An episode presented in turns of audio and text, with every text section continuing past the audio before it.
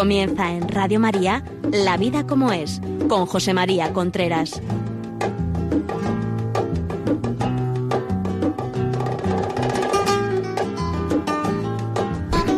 Amigos, buenos días. Aquí estamos nuevamente en La Vida como es. Les habla José María Contreras y como saben ustedes, todos los miércoles a las 11 de la mañana tienen una cita con nosotros en Radio María, La Vida como es.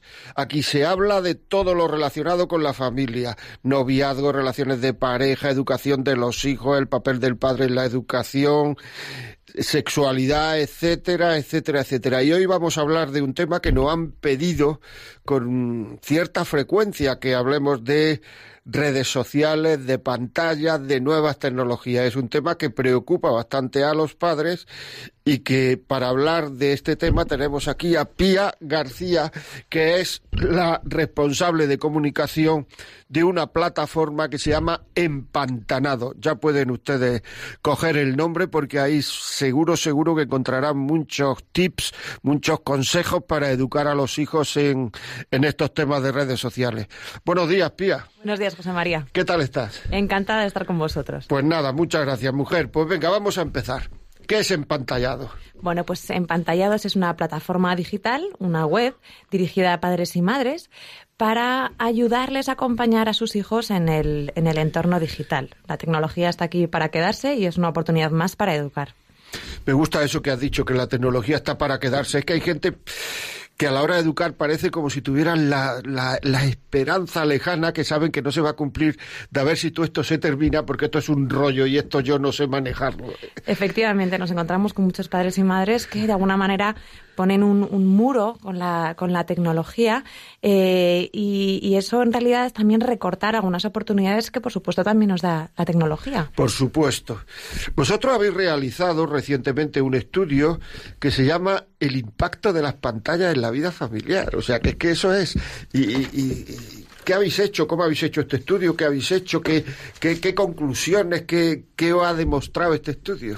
Bueno, pues eh, desde Empantallados, teníamos muchísimas ganas de, de ofrecer a los padres y los madres, las madres que nos leen una radiografía para entender de qué manera nos comportamos mmm, padres e hijos en un entorno que cada vez es más multipantalla. ¿no? Por eso realizamos este estudio, que está basado en más de 1.400 entrevistas a padres y madres, que las ha realizado GAT3 para nosotros, y eh, con ellas hemos establecido una serie de conclusiones, porque hemos obtenido muchísimos datos, ¿no? para, para entender mejor eh, precisamente cómo nos están afectando las pantallas en, en nuestras relaciones familiares. Muy bien. ¿Y las pantallas unen o desunen? ¿Qué dicen los padres? Ah, esta es una muy buena pregunta y es precisamente la, primera clave que abordamos en el estudio. Y bueno, pues tenemos una sensación paradójica, ¿no? Por un lado, el, eh, el 60% de los padres reconocen que la tecnología tiene un papel favorable en todo lo que tiene que ver con la gestión de las actividades familiares, ¿no? Con esa logística tremenda que existe en cada una de nuestras casas, pues desde luego las pantallas nos ayudan mucho, ¿no? Pues a, a pedir una cita con el médico o a reservar en un restaurante o a conectarnos con nuestros hijos durante el día a través del chat. En fin, nos ayudan mucho en todo lo que tiene que ver con toda esa logística, ¿no? Pero por otro lado, uno de cada cuatro, de cuatro, cada cuatro familias reconoce que las pantallas son un motivo habitual de conflicto. Uno cada cuatro. Madre uh -huh. mía. Un 25% reconoce que las pantallas trae conflictos a casa. Eso es. ¿Y esto hay alguna forma de, evitarlo? Bueno, pues eh, de evitarlo probablemente no, pero sí de minimizarlo, ¿no? Cuando hablamos de conflicto estamos hablando de una barrera de entendimiento entre padres y hijos, ¿no? Entonces, ¿qué, qué podemos hacer para que cada vez esa barrera no nos vaya permitiendo eh, mirarnos más, desapareciendo, ¿no? Y mirarnos más a la cara, ¿no? Nosotros nos gusta mucho hablar del plan digital familiar. ¿Qué es un plan digital familiar? Son una serie de normas, ¿no? Eh, en torno al uso de las pantallas, en cuanto al tiempo, los lugares, modos de supervisión, ¿no? Es un plan una cultura a la que todos nos comprometemos ¿no? y que de alguna manera nos permite moderar el uso que todos hacemos de la tecnología en casa. Dice, aquí tengo el estudio, dice, son una fuente habitual de conflictos con mis hijos. Y un 8,5%, un 10% clase, te dicen que mucho, o sea que esta gente está discutiendo con los hijos a, a cuesta de las pantallas prácticamente todos los días. Efectivamente. Y un 36% te dicen que bastante, con lo cual si sumamos estamos casi en un 50% en que la, la cual las pantallas son un conflicto. Efectivamente, efectivamente. Con los hijos. Eso es, eso es. Porque luego tendremos que hablar de relación de pareja, porque aquí hay gente que te cuenta con mucha facilidad que mi marido llega y se pone a ver el ordenador y hasta que es de noche. Eso es. Bueno,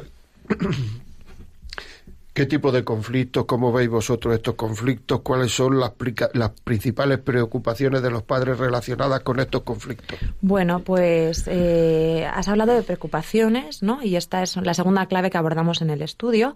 Y los padres, pues evidentemente, tienen miedos sobre lo que sus hijos pueden afrontar, esos posibles riesgos que sus hijos afrontan en Internet, ¿no? En primer lugar, se encuentra eh, la relación con desconocidos es uno de los principales eh, miedos que los padres tienen cuando sus hijos navegan en, la, en la, web. Y a la misma altura se encuentra el, riesgo del ciberacoso. ¿no? Los padres están asustados de que sus hijos puedan establecer relaciones con desconocidos y al mismo tiempo de que puedan ser eh, acosados a través de cualquier medio tecnológico. ¿no? Esta es la primera y la segunda preocupación que mencionan los padres. En tercer, cuarto y quinto lugar se encuentran eh, la pérdida de tiempo, ¿no? Esta, esta, este, ¿no? Nuestros hijos a veces se encuentran detrás de las pantallas y nosotros no somos capaces de poner límites, ¿no? Y esto es uno de los riesgos que nuestros hijos asumen, ¿no? Em, la sobreexposición de su imagen, ¿no? Cuántas veces nuestros hijos, pues, ¿no? Suben selfies, suben muchísimo material que eh, deja una huella digital en, en la web, ¿no? Entonces los padres nos mencionan estas, estas preocupaciones. Muy bien, ya saben ustedes que se va a olvidar decirlo que si quieren vernos nos pueden ver a través de Facebook Live. Está siendo retransmitido el programa a través de Facebook Live. También quería decirle que si tienen alguna pregunta, la vida como es arroba radiomaria.es y Pía contestará eh, a esa pregunta ahora. Y por otra parte también, este programa quedará grabado y, lo podrán oír en podcast a partir de mañana por la mañana. Entran en, en Radio María, La Vida como es, podcast, y ahí estará colgado colgado el programa de hoy de redes digitales y si quieren se lo podemos mandar a su casa. Llaman al teléfono 91 822 8010 91 822 8010 y, y nosotros de aquí de Radio María le mandamos el programa a la dirección que nos digan en un MP3, en un CD, en un DVD, en lo que sea. Lo pueden poner en clase, lo pueden poner a, no sé, en lugares comunes, en el club, en la parroquia, donde quieran. Muy bien, y seguimos hablando con Pía García Simón, que es la responsable de comunicación de la plataforma Empantallados. Muy bien, seguimos con ello y a mí me preocupa y, a muchísimos padres les preocupan y, lo, dicen con mucha frecuencia. O sea, yo cómo puedo proteger a mis hijos. Hace dos programas hablamos de pornografía, por ejemplo. Entonces, el 96% de los chavales están entrando en pornografía de una manera u otra. Y bueno, y la pornografía está a un clic. Entonces los padres dicen, pero yo qué puedo hacer? Pía, ¿qué puedo hacer como padre? Efectivamente, precisamente el acceso a contenidos inadecuados es uno de los temas que más preocupa a los padres, ¿no? Y no solamente los pornográficos, que estamos viendo que hay acceso a los contenidos eh, ¿no? de, de, cariz sexual, eh, también eh, acceso a contenidos violentos, ¿no? ¿Cuántas veces también a través de los videojuegos o, por qué no, otro tipo de webs, por ejemplo, que promueven conductas alimenticias ¿no? inadecuadas, ¿no? Con lo cual, esos Incluso el suicidio. Efectivamente. O sea, quiero decir que no es solamente la, anorexia, la bulimia, el suicidio, o sea, es tremendo. O sea, dime, dime. Con lo cual, eh, efectivamente, nuestros hijos ¿no? acceden a esta grandísima herramienta que es Internet y los contenidos son una parte muy, muy importante. ¿no? En la tercera clave, precisamente del estudio, hablamos de qué hacen los padres para proteger a sus hijos. ¿no? Y nos encontramos que aunque solo eh, cuatro de cada diez eh, familias tienen instaladas algún tipo, instalado algún tipo de control parental en los, en los dispositivos, también nos encontramos que los padres parecen estar bastante seguros sobre lo que sus hijos hacen en Internet. en una escala de 1 al 5, la mayoría de los padres se pone un 4. ¿no? Esto quiere decir que eh, sienten, que mm, saben qué es lo que hacen sus hijos. ¿no? sin embargo, detrás de esta, de esta afirmación, ¿no? Existe, existe la posibilidad de que nos estemos confiando demasiado, ¿no? En estos controles parentales que no son la solución a los problemas, ¿no? Los controles parentales están muy bien, eh, sobre todo hasta una edad, pero como a partir de los 10 años nuestros hijos empiezan a tener una mayor autonomía en el mundo de Internet, ¿no? Con lo cual es donde eh, tiene mayor protagonismo el diálogo. Tenemos que recuperar una conversación frecuente con nuestros hijos sobre lo que hacen en Internet, ¿no? ¿Y esto qué requiere? Pues requiere muchísima paciencia, requiere tiempos de calidad con ellos, requiere sentarnos y escuchar y escuchar qué han hecho nuestros hijos en Internet hoy y si ha habido algo que les ha molestado, les ha producido una mala sensación o les ha herido, ¿no? Si eso no se empieza desde pequeño, luego a los 15 años no te lo van a decir. Eso es así, José María. Es que es así, o sea que hay que empezar de, desde pequeño. Bueno, voy a decir porque es que me ha hecho ilusión, porque es la primera vez que en un programa nos escriben, bueno, nos escribe Otilia García Espartero, me gusta Radio María, Antonio José Ocampo, desde Colombia lo escuchamos, tema muy interesante, Jaime Bocubó, buenos días, buen programa, pero Pau Barol, Pau Barol. I am from Bangladesh. Nos están escribiendo desde Bangladesh. Muchísimas, muchos saludos a, Pau. Nos escribe Roma Bea, Jaime Moreira, desde Argentina, Corrientes. Bueno, todo el mundo está diciendo que el programa les parece les parece interesante. Qué maravilla, José María. Además, perdona que te interrumpa, pero me parece maravilloso ¿no? que este programa, gracias a la tecnología, se está reproduciendo y nos están escuchando de muchísimas partes del mundo, ¿no? O sea que sí, sí, me parece... Eh, quería decir que hay algunas familias que me comentaron el otro día y me hizo mucha ilusión que ellos lo que hacen es cortar el wifi en casa en unas determinadas horas. Eso es interesantísimo. Dice, hay muchos padres que le preguntan qué hace su niño con el móvil cuando se va a la cama. No podemos ser tontos y el niño se va a la cama, se pone el móvil y cualquiera sabe lo que ve. Y además es que es imposible saberlo, a no ser que le cojas el móvil, en fin, que es muy difícil saberlo. Entonces, claro, si el wifi en casa funciona a unas determinadas horas, pues entonces a lo mejor a partir de las 8 de la tarde ya no hay wifi. Pero claro, yo el problema que veo ahí es que el papá y la mamá tienen que renunciar al Internet a partir de las 8 o las 9 de la noche. Entonces, muchas veces decimos que queremos mucho a los hijos y que damos la vida por ellos, pero no damos Internet por ellos. ¿Me explico? Es decir, que, que damos todo en teoría o en... Pero luego el día a día nos cuesta dar. Y a mí me parece, por ejemplo, esto de cortar Internet una serie de horas al día, porque claro, todo lo que tú has dicho antes, o sea, es que lo de la pérdida de tiempo es tremendo. Es que el tiempo que está haciendo Internet, que está viendo uno inútilmente Internet, si lo dedicara a estudiar un idioma, es que sería, o sea, sería, no sé cómo explicarlo, es que se pierde el tiempo de una manera tremenda. Me gusta mucho que hables precisamente de esta anécdota, ¿no? De esta familia que ha decidido de una manera unánime cortar Internet a una determinada hora, ¿no? En el estudio, precisamente, eh, lo que vemos es una buenísima noticia es que en un 74% de las familias existen normas en torno al uso de la tecnología, ¿no? Con lo cual cada vez 74, seguro. Sí, es una inmensa mayoría, o sea, una inmensa mayoría reconoce que tienen establecidas normas en torno al uso de la tecnología. Otra cosa es que se cumplan, José ah, María, que ahí está, ahí está la, la enorme clave, ¿no? Sin embargo, cuando hablamos de, normas y cuando hablamos, vuelvo a este primer término que hablamos en la primera cuestión, que es el plan digital familiar, estas normas a las que todos nos comprometemos, padres e hijos. ¿no? Con lo cual puede tener que ver, ¿no? Una pequeña una norma es, pues a partir de las nueve de la noche se corta la wifi en casa. O vamos a, a la inversa, ¿no? Vamos a hacer un bonus de la tecnología todos juntos. Los jueves por la noche vemos todos una película en familia, ¿no? O, por supuesto, nuestro hijo de 16 años no va a utilizar el móvil mientras está estudiando y tampoco se lo lleva a la habitación ni al baño. Eh, y si vamos a jugar los videojuegos, tienen que ser en una estancia en común para que papá y mamá puedan supervisar qué es lo que nuestros hijos eh, están jugando y cómo es el contenido de sus videojuegos, ¿no? Con lo cual, Creo que hoy por hoy la clave está en ese diálogo constante y, por supuesto, en ese plan digital familiar, esas normas a las que también papá y mamá nos comprometemos. No, eso me parece interesantísimo, porque es que además es que además forma parte eh, de la educación, es decir, la, los contenidos de valores que pueden entrar por ahí pueden ser contraeducativos y muchas veces te dicen los papás, es que como mi niño hace esto, dice esto, cuenta esto, si aquí en casa no lo ha visto, que sí lo ha visto en casa. No lo ha visto en ti, pero lo ha visto en casa. Y si tú estás pendiente del WhatsApp, el niño va a estar pendiente del WhatsApp y además has perdido la autoridad para decirle no estés pendiente del WhatsApp. Y si tú estás pendiente de, no sé, del correo, y si estás continuamente sabiendo dónde está el teléfono, porque en el momento en que se hace ping, pierdo la cabeza, es que esto es muy, muy, muy frecuente.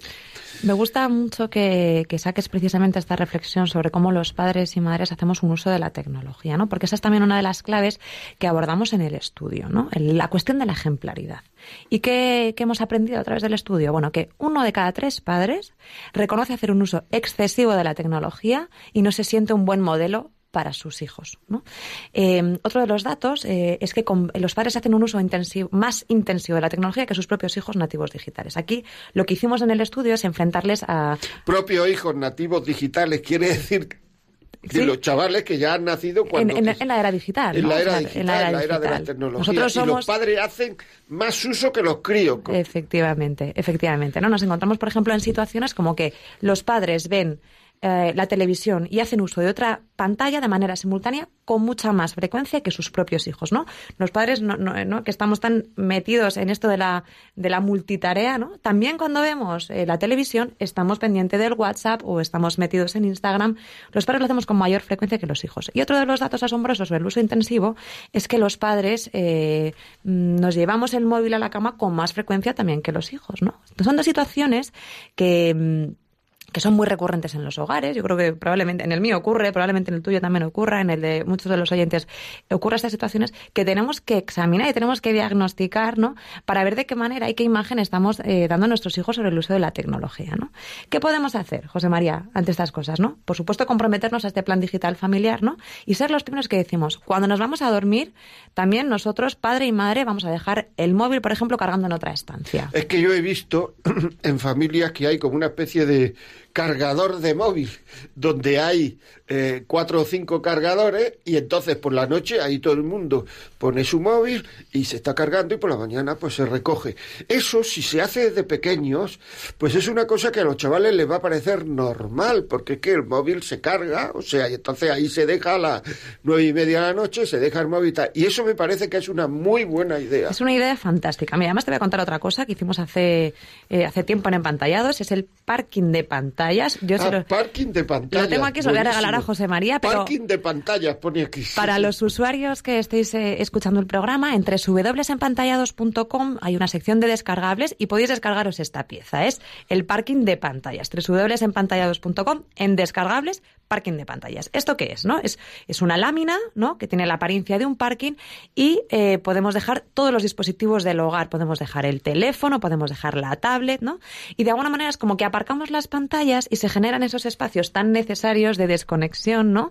Eh, espacios tan necesarios para el diálogo en familia, ¿no? Y todo esto nos lo permite el parking de pantallas. Por supuesto, existen otras muchísimas eh, ideas, ¿no? Podemos dejarlos todos en una cesta. Nosotros a veces también en el trabajo, si queremos ir a una reunión, podemos dejarlo un ratito, ¿no? Que necesitamos esa desconexión, todos los teléfonos en un sitio, ¿no?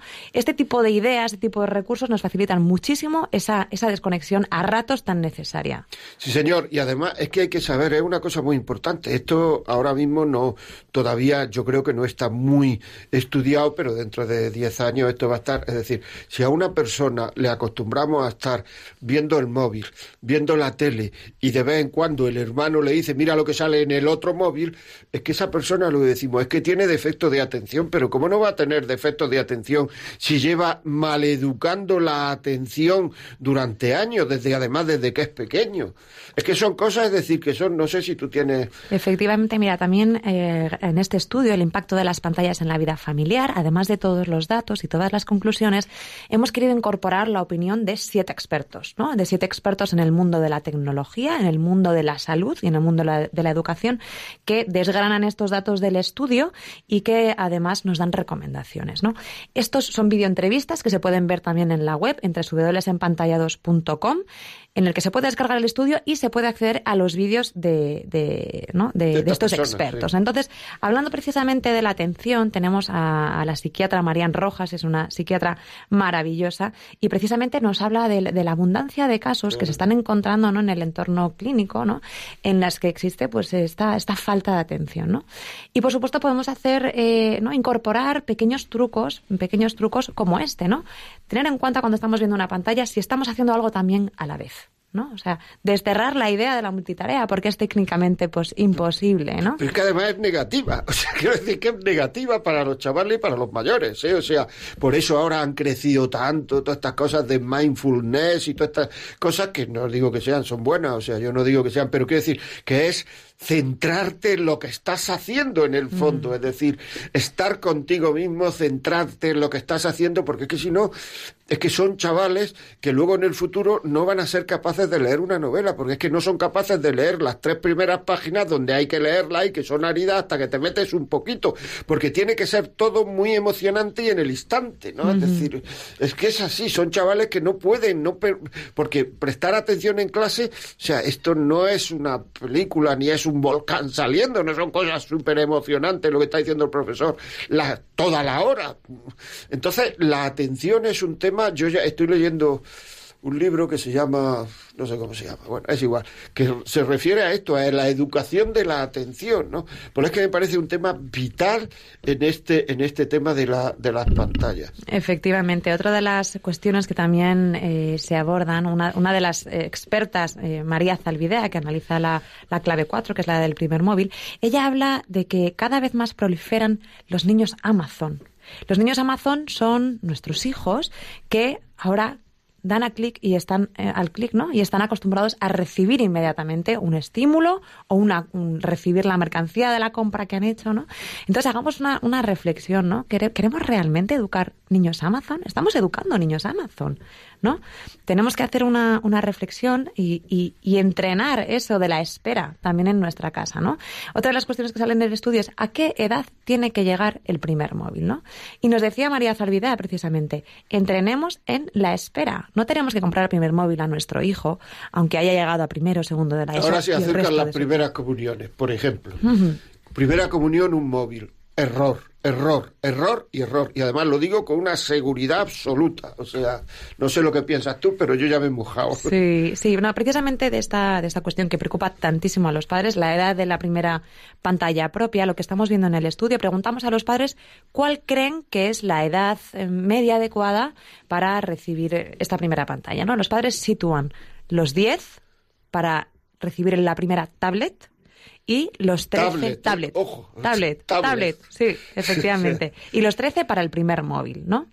Eh, Vemos a través del estudio también porque les preguntamos a qué edad vieron ellos realmente esta primera pantalla a sus hijos y los padres dicen que vieron el primer móvil en torno a los 11 y los 12 años, es decir, un año antes de lo que ellos consideran que es adecuado, ¿no? Sin embargo, también es muy significativo que el 40% de los padres dice que ese móvil llegó demasiado pronto. O sea que a los 12 años un niño tiene tablet y móvil, ¿vale? Como si fuera, pues no sé, un médico de urgencia. En muchos casos sí. ¿Y para qué necesita tablet y móvil, de verdad? Bueno, en muchos casos las tablets forman parte del, digamos, del, del, equipamiento tecnológico de la casa, es decir, no es tanto un tablet, una tablet propia, sino que forma parte de los dispositivos que existen en casa, pero sí que es verdad que lo utilizan mucho, ¿no? También porque eh, muchas de las aplicaciones con las que, que ellos utilizan se pueden descargar en la, en la tablet, ¿no? ¿Qué pasa con la tablet? Que la tablet no te la puedes llevar fuera, no te la llevas a la que llevas al niño a comer y le pones la tablet, el niño está llorando y le pones la tablet, el niño, no sé, eso si lo habéis estudiado, pero es que me mm. parece que los niños, no sé, o sea, no tienen que acostumbrarse a, a, cada vez que hacen así eh, la tablet. Sí, sí, eso es verdad y de nuevo una reflexión más para, para los padres y madres, ¿no? Yo tengo hijos pequeños y muchas veces me siento muy tentada de darles esa pantalla, ¿no? Como, como la niñera digital, ¿no? Pues porque necesitas un rato y demás. Eh, entonces es verdad que sumando esos pequeños ratitos en los que damos las pantallas a nuestros hijos, al final nuestros hijos están haciendo un consumo muy intensivo de medios, ¿no? Eh, con lo cual, de nuevo, la idea esta de la crear una cultura digital familiar propia, que nos atrevamos a tener nuestras propias normas, ¿no? Las, las normas de la familia García Simón, que es mi familia, eh, ¿cómo son, no? Entonces, em, creo que es muy, mm, creo que es muy importante que nos atrevamos a coger un papel en blanco y las escribamos, las normas para papá, para mamá, para el hijo uno, dos y los que sean, ¿no? Muy bien, pues venga, vamos a poner una canción hablando de No te metas en mi Facebook de este man.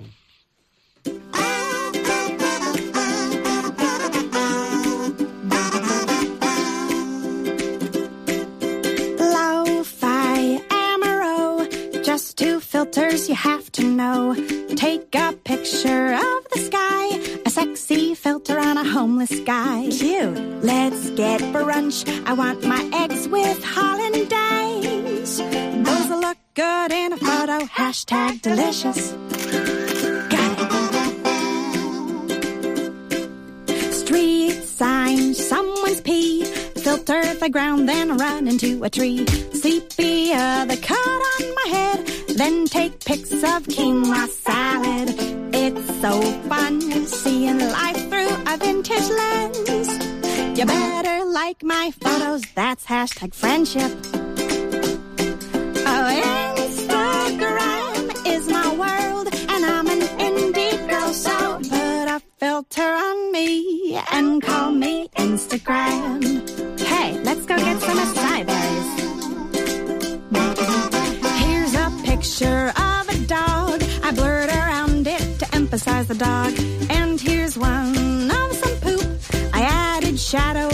It's art. Beautiful. I hope I'll win an Instagrammy for this song. My boyfriend says I'm addicted, hashtag annoying.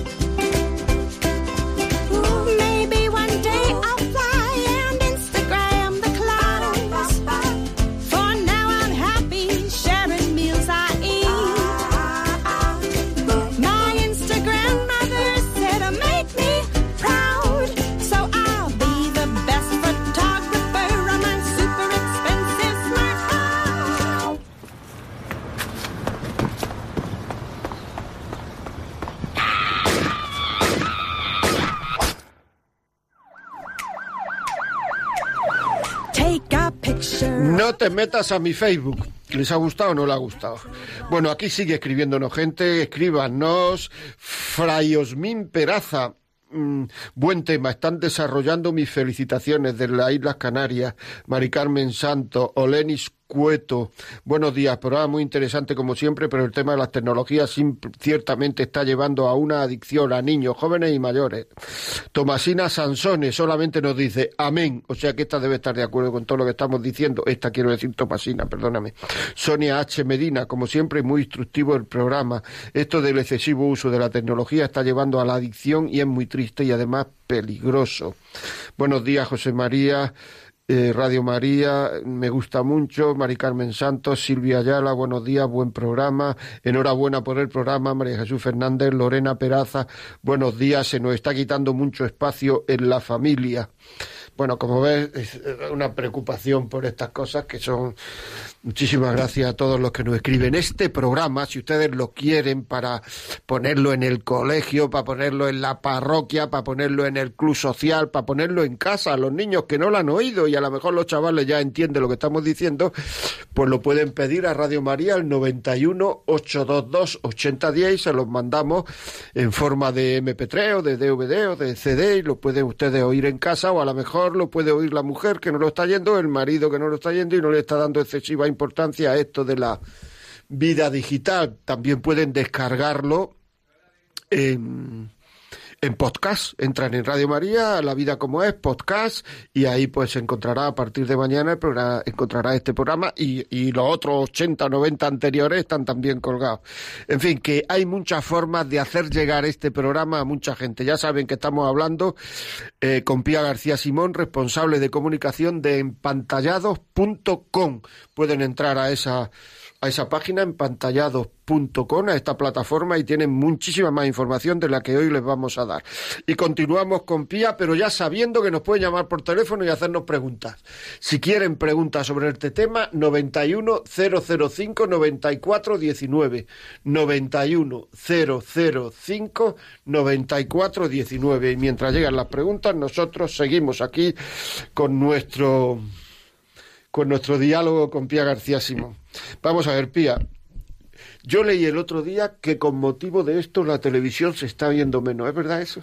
Pues, hombre, tiene sentido hacerse esta pregunta, ¿no? Porque ante el protagonismo que están cogiendo tantas pantallas individuales de las que nos rodeamos en casa, oye, ¿qué ha pasado con la tele? ¿Sigue teniendo un papel importante en nuestras casas? Bueno, pues a través del estudio hemos sabido que sí, que la tele se sigue viendo mucho más de lo que pensamos, sobre todo los más pequeños. De 0 a 5 años, los niños dedican al menos una hora a la televisión. Al día. Al día. O sea que son los que no saben utilizar las pantallitas. Efectivamente, todo esto es razonable, ¿no? Nuestros hijos más pequeños todavía no tienen esa autonomía digital y sí que están eh, viendo más la televisión. Evidentemente, este consumo de medios va cambiando cuando son un poco más mayores, con mayor concentración del teléfono móvil, ¿no? Van, van navegando hacia el teléfono móvil entre los 16 y los 18 años también, que vuelven a hacer al menos una hora, al menos una hora de consumo eh, eh, al día, ¿no? Bueno, evidentemente todo esto tiene sentido y también porque a través de la televisión, de las televisiones que cada vez más son eh, en nuestras casas, las televisiones inteligentes, ¿no? Smart TV, podemos seleccionar el tipo de contenido que nuestros hijos ven, ¿no? Con plataformas como Netflix, como YouTube, podemos eh, no solamente sujetarnos a lo que ofrece la parrilla televisiva, sino que nuestros hijos vean también vídeos eh, de consumo a, demanda, ¿no? Entonces ahí también los padres de nuevo tenemos una ocasión más de educar a nuestros hijos, ¿no? ¿Cómo? Pues estando muy pendientes de lo que nuestros hijos, eh, sobre todo los más pequeños, pueden, pueden ver en la, en la televisión, ¿no? Informarnos de contenidos adecuados a su edad.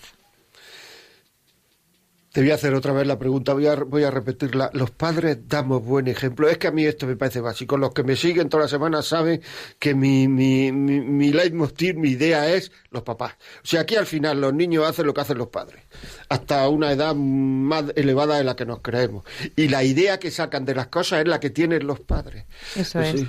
No podemos perder de vista que nuestros hijos eh, pasan mucho tiempo con nosotros y que además somos sus referentes para todo, ¿no? También en el uso de la tecnología. Con lo cual, eh, creo que es muy importante que nos visualicemos, ¿no? Que, hagamos esa reflexión de cómo nos están viendo, con los hijos, con los ojos de nuestros hijos, cómo nos están viendo ellos, ¿no? Cómo muchas veces llego a casa y porque estoy en medio de una llamada de trabajo con el móvil, llego a casa y entro, abro la, abro la puerta y están mis hijos y no, ese primer saludo no es para ellos porque yo estoy metido en una conversación de teléfono móvil, ¿no? O como les, voy a buscar al colegio y están, eh, estoy también con el teléfono en la mano respondiendo en WhatsApp, ¿no? Cuidar esos momentos de exclusividad con nuestra familia, aparcar el teléfono durante un rato, mirarnos a los ojos, hablar, recuperar el diálogo. Muy bien. Pues nada, eh, Gema es de Barcelona. Buenos días, Gema. Maite, buenos días, perdóneme. Maite de Barcelona, buenos días. Bueno, pues mira, quería eh, comentaros que los jóvenes Mm, van a la misa o a un acto litúrgico, algunos, ¿eh? Algunos, a, a un acto litúrgico o con el Santísimo expuesto y son incapaces de no mirar el móvil. O sea, están con el tiki tiki del móvil continuamente. Yo he visto en la fila, cuando vamos a comulgar, contestar un móvil antes de recibir al Señor. O sea, es que es una adicción increíble la que tienen.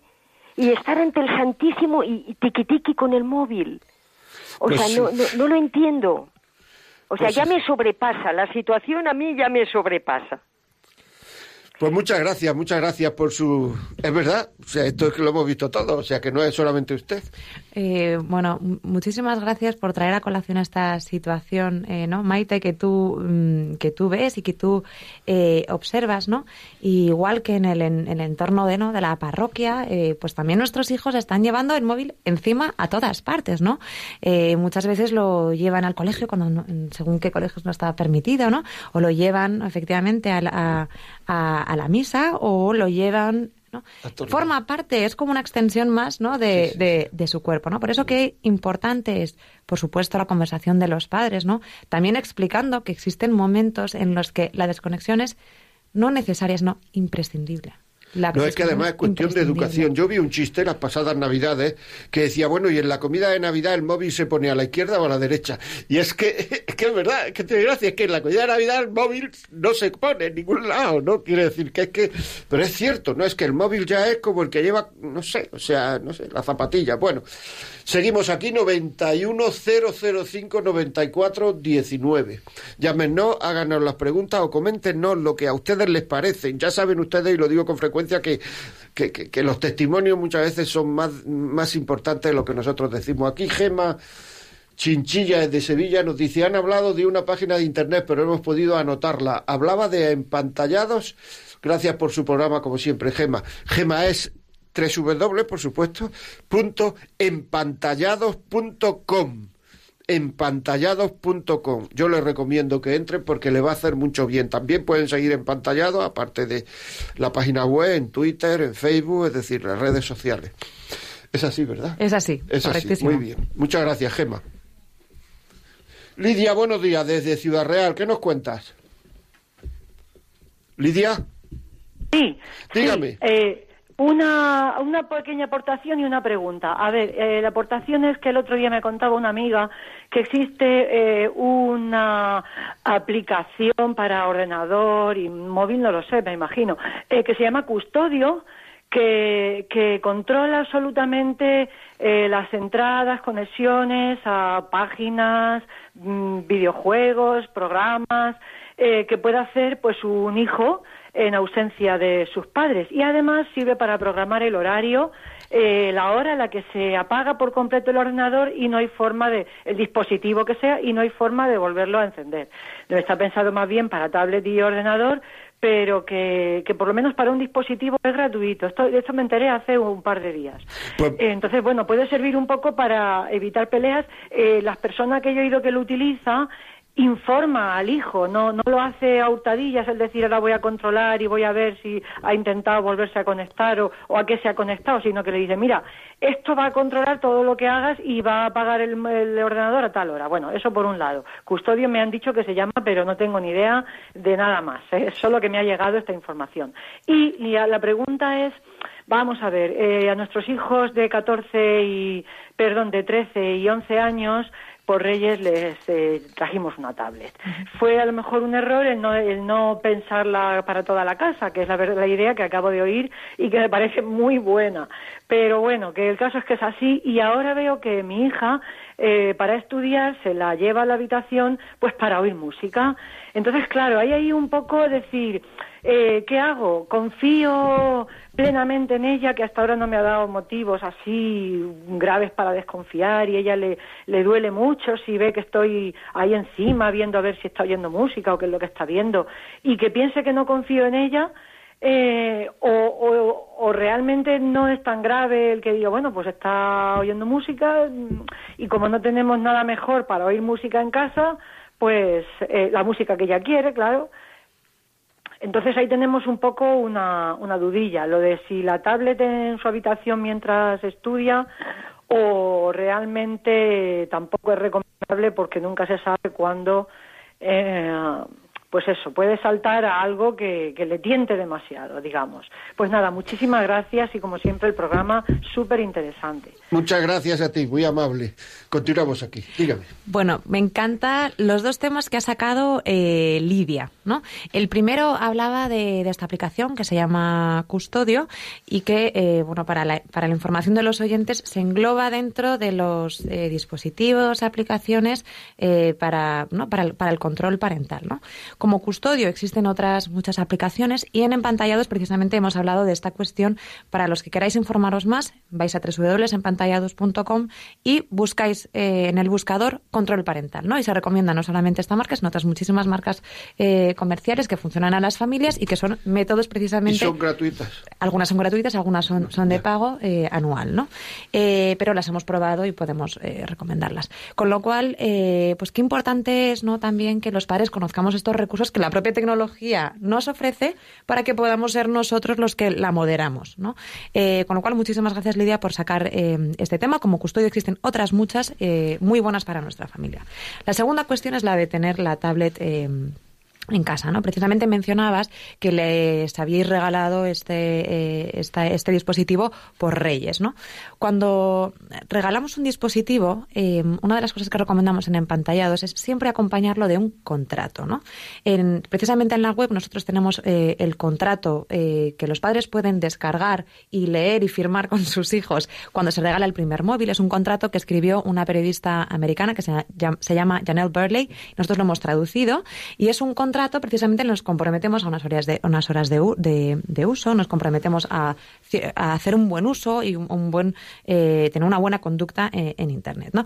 Este mm, también para lo que aplica para el móvil podría aplicar para esta tablet. ¿no? Con lo cual te recomiendo, Lidia, que te acerques a la web, que te descargues este contrato para la llegada del primer móvil, que también es aplicable según qué normas para la tablet. ¿no? Sobre el hecho de tenerlo en la habitación mientras estudia, pues yo creo que eh, aquí nadie más que tú conoce a tu hijo y evidentemente es una cuestión de la confianza, ¿no? De si este hijo es más o menos responsable. esta hija es eh, más o menos responsable eh, para. Entonces, es verdad que ahora mismo la tecnología, estos dispositivos nos permiten, además de utilizar Internet, escuchar música. Eh, con lo cual, si, si tú te aseguras eh, de que únicamente estás escuchando música, ¿no? Como telón de fondo a ese rato de estudio, pues, eh, pues fantástico, ¿no? No me atrevería a darte una recomendación eh, en firme, porque precisamente de lo que estamos hablando es de la confianza que tenemos en ese hijo, ¿no? Hay hijos que, que, que tienen ahí la tentación al lado, ¿no? Y probablemente pues empalmen un ratito de Instagram o. O, una partida de Fortnite y otros hijos que, que, que, no, que efectivamente están cumpliendo su palabra y están utilizando sencillamente como un, como un dispositivo de escucha de música. Muy bien, yo sí quería decir algo en relación a la confianza. Y es que una cosa es no confiar en un hijo o confiar en un hijo y otra cosa es confiar en sus fuerzas. Es decir, yo muchas veces no confío en las fuerzas de mis hijos porque también muchas veces no confío en las mías. Es decir, muchas veces para trabajar yo eh, apago el ordenador, porque es que si no, voy a ver cómo va el partido de fútbol tres veces en media hora. Entonces, eh, confiar en la persona no tiene por qué ser confiar necesariamente en las fuerzas de esa persona, porque en un momento dado yo confío mucho en ti, pero no confío en tu fuerza, pues no confío en las mías. Esto de la confianza, algunas veces los hijos lo utilizan como una especie de chantaje, y hay que saber cortar ese chantaje, es decir, pero bueno, ya me has entendido, ¿verdad? Bueno, continuamos. María, desde Cáceres, buenos días. Marisa, perdón, desde Cáceres, hoy estoy con los nombres bien. Marisa, buenos días. Buenos días, muchas gracias por, por tantas palabras tan maravillosas. Muy amable. Dígame. Solo para decir que yo llevo pensando varios días, ¿no? Que nosotros, quizás los cristianos, cuando defendemos delante de los hijos o delante de quien sea las mm, la cosas de la iglesia o de nuestra fe, a lo mejor somos un poquito débiles, ¿no? Y no, y no hablamos con la claridad que, por ejemplo, hablaba Jesús en momentos muy determinados siempre hablaba con claridad, pero hay veces, ¿no?, que es que no podemos andar con mojigatería, sino que tenemos que llamar al pan y al vino vino. Y eso es lo único que quería decir, pienso yo. Muy bien. Eso ocurre ahora mucho. Muchísimas gracias, Marisa. Ocurre mucho en la educación y en la vida social, que no, no atrevemos muchas veces a ir a ir contracorriente, ¿verdad? A ir fuera de lo políticamente correcto y hay que decir las cosas como son, con delicadeza, si hay que respetando siempre a las personas y a lo mejor cuestionando las ideas o lo que sea, pero respetando a las personas, pero efectivamente con delicadeza hay que decir. Mónica, buenos días. Mónica, buenos días. Sí, hola, buenos días, José María. Buenos días. Mira, mm, yo soy madre de familia numerosa, ahora me quedan tres niños, bueno, relativamente pequeños, una de 14, uno de 10 y una de 7. Entonces, mm, nosotros, bueno, mm, no es que haya sido una idea, bueno, nosotros solamente tenemos un móvil en casa con acceso a Internet, que es el que maneja mi marido. Y a través de este móvil nosotros tenemos distintos grupos. Por ejemplo, a mi hija, sí le la de 14 años, le dejamos contactar con gente, con amigos, a través de ese móvil.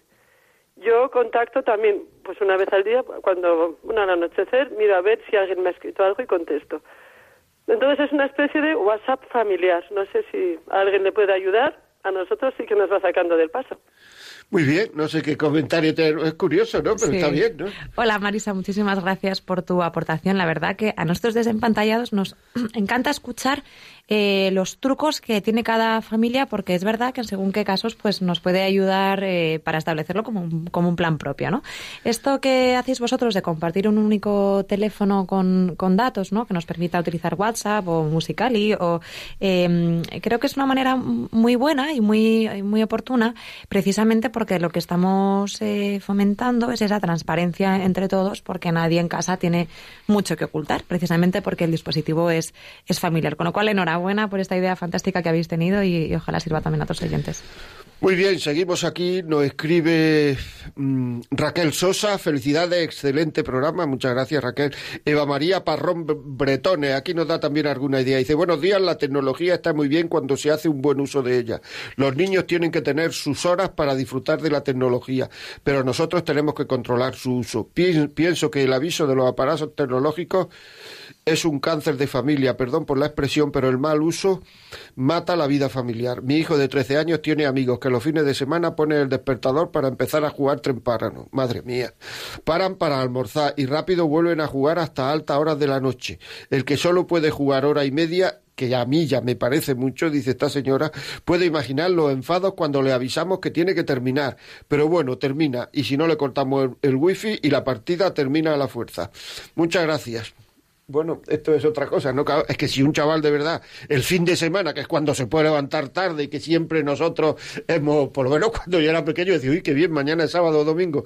Si realmente pone el despertador para jugar hasta altas horas de la noche, ahí ya hay un problema. O sea, es que evidentemente yo creo que es que es de sentido común, ¿no? A todos nos saltan las alarmas si vemos casos como estos, ¿no? Una persona que se levanta temprano y, juega hasta, hasta la noche a, videojuegos, ¿no? Igual, igual eh, de mal que estaría que se dedicara a una sola eh, actividad todo el día, ¿no? Creo que es muy importante que precisamente esta cuestión nos permite hablar de una palabra mágica que a nosotros en pantallas nos gusta mencionar mucho, que es el equilibrio el equilibrio. Qué importante es que haya un ratito ¿no? de tecnología, por supuesto, en la vida de nuestros hijos, pero que también haya ocio, que haya deporte, que haya escapadas a la naturaleza, que haya relaciones de amistades sanas y duraderas, ¿no? El equilibrio. Juegos de mesa, que haya, o sea, que no sé. Aquí nos escribe un oyente con una cosa que tiene mucha razón, dicho sea de paso. Dice, un oyente acaba de llamar para transmitir un mensaje. No ha llamado por teléfono y el mensaje dice que muchas personas que están en la iglesia con los móviles están leyendo oraciones de la iglesia o son programas o, o leyendo la misa o el rosario, etcétera, etcétera. O sea que el móvil también puede servir para esto eh, muchas gracias, es verdad. Es decir, no todo el mundo que está, sobre todo, y son personas mayores, si son niños no, pero puede estar una persona pues siguiendo el misal o siguiendo sin que, sin que creamos que está jugando. Claro, no, me, me gusta mucho que traiga a colación esta situación porque porque desde luego no podemos demonizar la tecnología. La tecnología está trayendo muchísimas oportunidades de desarrollo, muchísimas oportunidades de conectarnos, muchísimas oportunidades también de, ¿no? de desprendernos de ese papel y de tantos objetos, ¿no? Eh, y tenerlo todo unificado en un solo dispositivo, con lo cual eh, qué importante también es mirar la tecnología con todas las cosas que también nos facilita, por supuesto. Eso es indudable. Cuando yo tenía que consultar un libro en la universidad, tenía que ir a la universidad, que eso era perder la tarde. En cambio ahora lo pones el libro y te sale el libro. Pero de esas cosas, cuando uno ya ha nacido en esta época, no se da uno cuenta de esas ventajas porque nunca ha perdido una tarde yendo a la universidad. María, eh, María Luisa, es de Málaga. Buenos días, María Luisa. Buenos días. Dígame. Eh, yo quería participar también. Muy bien. Eh, y quería comentarle que mi marido está dedicado exclusivamente a adolescentes que tenemos en casa. Y entonces, pues, ver lo que estáis diciendo. Siempre están preocupados, ¿no? Siempre están discutiendo. En mi casa siempre está discutiendo a raíz del móvil porque ellos quieren ganar más. Entonces tienen datos móviles, uno tiene 19 y otro 16. Y tienen datos móviles, ¿no? Porque el mayor se fue a estudiar fuera y el padre se lo puso. Y fue un grave error porque cogió adicción al móvil. Entonces, mmm, mi marido ha dicho, vamos a quitar Internet, vamos a quitar los datos móviles. Y yo no, no, no estoy de su parte porque pienso que pierde la festividad con los compañeros, porque como ahora se, se comunican con el móvil y, la, y, y las chorradas que ven en el Instagram, me parece, entonces mm, tengo ese miedo. Pero vamos. Que si pierde relación con sus compañeros. El miedo que usted nos está transmitiendo es que puede dejar de tener amigos. ¿O cuál es el miedo? Claro, sí, exacto. Como vive en una ciudad y le cuesta mucho dinero y tiempo en desplazarse, pues utiliza mucho el WhatsApp para, para comunicarse. Yo eso lo veo muy insano, pero es lo que hay en, ahora en la actualidad. Ya, muy bien. Muchas gracias. Muchas gracias a ti, por Dios. Bueno, pues esta cuestión que de la que habla María Luisa tiene dos hijos, ¿no? De 16 y de 19 años. Eh, a mí mm, me invita a pensar, ¿no? También eh, qué importante es, ¿no? Cuando nuestros hijos son eh, ya muy pequeños, eh, tener muy claro que aunque nuestros hijos sean muy, muy pequeños, aunque tengan 3 y 4 años, también es el momento de poner normas en torno al uso de la tecnología. Es decir, no tenemos que llegar a esa edad crítica, ¿no? Ah, no, no, yo me empiezo a preocupar ahora porque ahora mi hijo ya tiene 12 y entonces ya quizá me pide hacerse un perfil en Instagram. No podemos esperar a llegar al momento crítico, ¿no? Con lo cual, ahí sí que invitaría a los oyentes a que, sea cual sea la edad que tienen sus hijos, procuren establecer eh, esas normas en torno al uso de la tecnología, ¿no? Con respecto a la a lo que le preocupaba, ¿no? O sea, sí que es cierto que mm, que bueno, pues eh, la sociabilidad es uno de los aspectos mm, bueno, a desarrollar y que es tan importante en, en, la época eh, adolescente, ¿no? Y las tecnologías están teniendo ahora más que nunca un papel muy importante precisamente en la sociabilidad, porque nuestros hijos no quedan en la plaza o se comprometen a una hora y, y, aparecen, aunque no haya que hacer un recordatorio. No, es que ahora quedan, incluso por el camino requedan, eh, mueven la hora y cambian de sitio precisamente porque las tecnologías nos lo permiten. ¿no? Con lo cual, es verdad que existe este miedo al aislamiento o lo que se llama en inglés el, FOMO, el, miedo a quedarse fuera o de perderse algo. ¿no? Con lo cual, creo que es muy importante también tener en cuenta eh, eh, el, impacto que tienen las tecnologías en la sociabilidad actual de nuestros hijos y para que no hagamos un corte en sano, porque efectivamente es una herramienta importante para esto. Muy bien, seguimos aquí. Sara Moreira nos escribe de Paraguay, buenísimo programa, siempre les escucho. Teresa Zambrano, nos escriben desde Granada, desde María Delia Ortigoza, también desde Paraguay, desde Cuenca. Bueno, muchas gracias por todo. Ole, Olenis Cueto, también aquí tenemos. Muy bien. Eh, Continuamos aquí en La Vida como Él, recordándole, porque nos escriben pidiendo eh, que este programa lo pueden bajar a partir de mañana por la mañana en, en, de podcast, en podcast. Es decir, estará colgado en el podcast de Radio María, La Vida como Es, podcast. Entonces, las nuevas tecnologías y familia lo pueden descargar y escucharlo. Si eso les resulta un poco complejo, pues llamen al 91 822 8010, 91 822 8010 y se lo lo mandamos en un DVD, en un MP3, en un, para que lo puedan escuchar ustedes donde quieran, en el coche, donde quieran, puedan escucharlo. También mm, les recuerdo que si quieren hacernos alguna pregunta, incluso cuando termine el programa, yo se las, se las mandaré a, a Pía, la vida como es arroba radiomaria.es. Y continuamos aquí. Eh, realmente los padres estamos preparado. O sea, yo puedo tener mucha, mucha intención de educar, pero, pero es que no sé. Porque hay muchas cosas, y lo digo porque a mí me ha pasado con mis hijos, no es que esté imaginando situaciones en que me están hablando de una cosa que es que yo no entiendo. Por ejemplo, los juegos en Internet. Es decir, hay juegos que son violentos, hay juegos que, que eh, salvan vidas, hay juegos, o sea, una serie de cosas. Es que esto me da más vida. Te dice el chaval como si tú fueras un experto en conseguir vida y no sabes qué importancia tiene eso. ¿Me explico? O sea, que me da más vida. Pues enhorabuena, muchachos. O sea, que decir, todo esto, como un padre se forma para, para poder tener una. Porque hay juegos violentos, hay juegos. Y además, hay juegos que, que el chaval está sintiendo que está viviendo lo que ahí pasa, que no es que esté viendo una cosa, sino que él está participando de eso, que son muchas veces aberraciones. O sea, mm. En este sentido, por, por casar con el tema de los videojuegos que, que sacabas y porque además eh, los usuarios de empantallados eh, nos lo preguntan con mucha frecuencia, el tema de los videojuegos, ¿no? ¿Qué videojuegos son adecuados para mis hijos? ¿A qué tipo de contenidos se están exponiendo? Eh, afortunadamente, cada vez más la industria está siendo consciente del papel que tienen en acompañarnos también a los padres en esto de discriminar em, los contenidos adecuados para nuestros hijos, ¿no? Existe lo que, bueno, se llaman los códigos PEGI, ¿no? Que es una... Códigos PEGI, códigos PEGI. PEGI, P-E-G-Y. P, E, G y latina.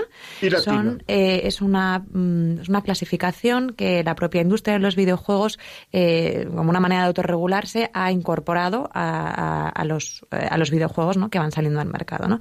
Son, digamos, etiquetas que están presentes en, en en los videojuegos y que nos permiten, indican normalmente la, la edad que ellos estipulan conveniente para que nuestro hijo juegue juega ese videojuego, ¿no? O sea, pues por ejemplo, más 13 o más 18, ¿no?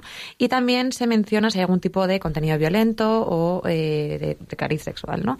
Con lo cual es muy importante con el tema de los videojuegos que estemos pendientes a esto de los, de los códigos PEGI. Si queréis saber más, también tenemos un artículo desplegado hablando ampliamente sobre este tema en, en empantallados.com. Si metéis en la búsqueda PEGI, os saldrá este, este artículo fantástico. Sobre la pregunta que, que introducía esta cuestión, si estamos los padres preparados para educar en el entorno digital, pues también sobre esto queríamos saber más y preguntamos en este estudio del que estamos hablando, el impacto de las pantallas en la vida familiar, preguntamos eh, ¿no? cómo se sienten los padres en, esto del entorno digital. ¿no? Eh, y obtenemos un dato, que es el 60% de los padres y madres quieren saber más sobre, la, sobre educación digital y sobre la gestión de las pantallas en casa. ¿no? Es una amplísima mayoría que reconoce que no lo sabe todo, que necesita ayuda, que necesita herramientas, que necesitan criterios de actuación, ¿no? Em, precisamente por esto les preguntamos también a qué fuentes de información acuden cuando quieren informarse más sobre educación digital o sobre la gestión de las pantallas en casa. Y los padres acuden a tres fuentes. En primer lugar, a familiares y amigos, ¿no? En segundo lugar, al colegio y en tercer lugar, a Internet, ¿no? Y por Internet entendiendo medios de comunicación, webs especializadas, etcétera, ¿no? Y precisamente apoyándonos en nuestros pilares, pues hagamos una reflexión y, creo que es, que es, muy interesante, ¿no? Porque no son pilares muy distintos a los que acudimos en cualquier otro aspecto de la educación, ¿no? Familiares y amigos, ¿no? Pues yo, ¿qué recomendaría? Recomendaría eh, hablar abiertamente de lo que nos preocupa, y compartir lo que nos funciona, como están haciendo hoy tantos usuarios de, ¿no? de, estos oyentes de Radio María que nos llaman y nos cuentan ¿no? qué es lo que hacen en su casa. Creo que es muy interesante compartir qué es lo que funciona en nuestra, en nuestra familia. ¿no? Con respecto al colegio, ¿no? creo que cada vez más, ¿no? gracias a las asociaciones de padres y madres, en los propios colegios se mm, habla más de la educación digital, incluso se organizan charlas y sesiones, también nosotros desde Empantallados vamos a los, a los colegios a hablar, la propia Guardia Civil o la policía hacen una labor interesantísima precisamente en los centros escolares para alertar de los riesgos. Perdóname antes que se me olvide. Y en la web empantallados.com pueden conectar con vosotros para requeriros que vaya a algún sitio. Sí, sí, por supuesto, pueden contactarnos. perdóname, sigue, sigue. No, no, por supuesto, encantados de, ir a cualquier sitio. Eh, el colegio, ¿no? Y el tercer pilar es, Internet, ¿no? Y en Internet pues nos encontramos muchísimas cosas. Los padres acudimos a Internet y vemos que los medios de comunicación publican eh, muchísimas noticias relativas a la educación digital, pero también, afortunadamente, existen muchísimas iniciativas como en pantallas y otras tantas fantásticas que precisamente lo que pretenden es dar este servicio a los padres para mm, ayudarnos a afrontar la educación. Muy bien, Pía, tenemos que darte las gracias. Pía García Simón, responsable, a ver si lo digo, de comunicación de Empantallado, se nos ha echado el tiempo encima, como todos los miércoles, les digo, ya saben ustedes, el miércoles que viene a las 11 no pongan ninguna cita, estamos aquí. Estamos aquí y vamos a hablar de un tema muy interesante. Ya saben que si quieren este programa, llamen al 91 822 8010 y se lo. En Facebook lo tienen, Facebook Live lo tienen, Radio María Facebook y lo pueden ver ahí. Eh, no solamente ahora en directo, sino luego quedará ahí colgado y lo pueden ver. También eh, pueden verlo colgado en, ¿dónde es? colgado en ¿cómo se llama esto? Los aquí en los podcasts, que ya con la prisa ya, porque ya es hora de irse, en los podcasts de Radio María, eh, La vida como es, podcast, ahí estará colgado a partir de mañana por la mañana. Y nada más, simplemente decirle que tengan un buen día y que nos vemos el, el miércoles que viene a las 11 de la mañana.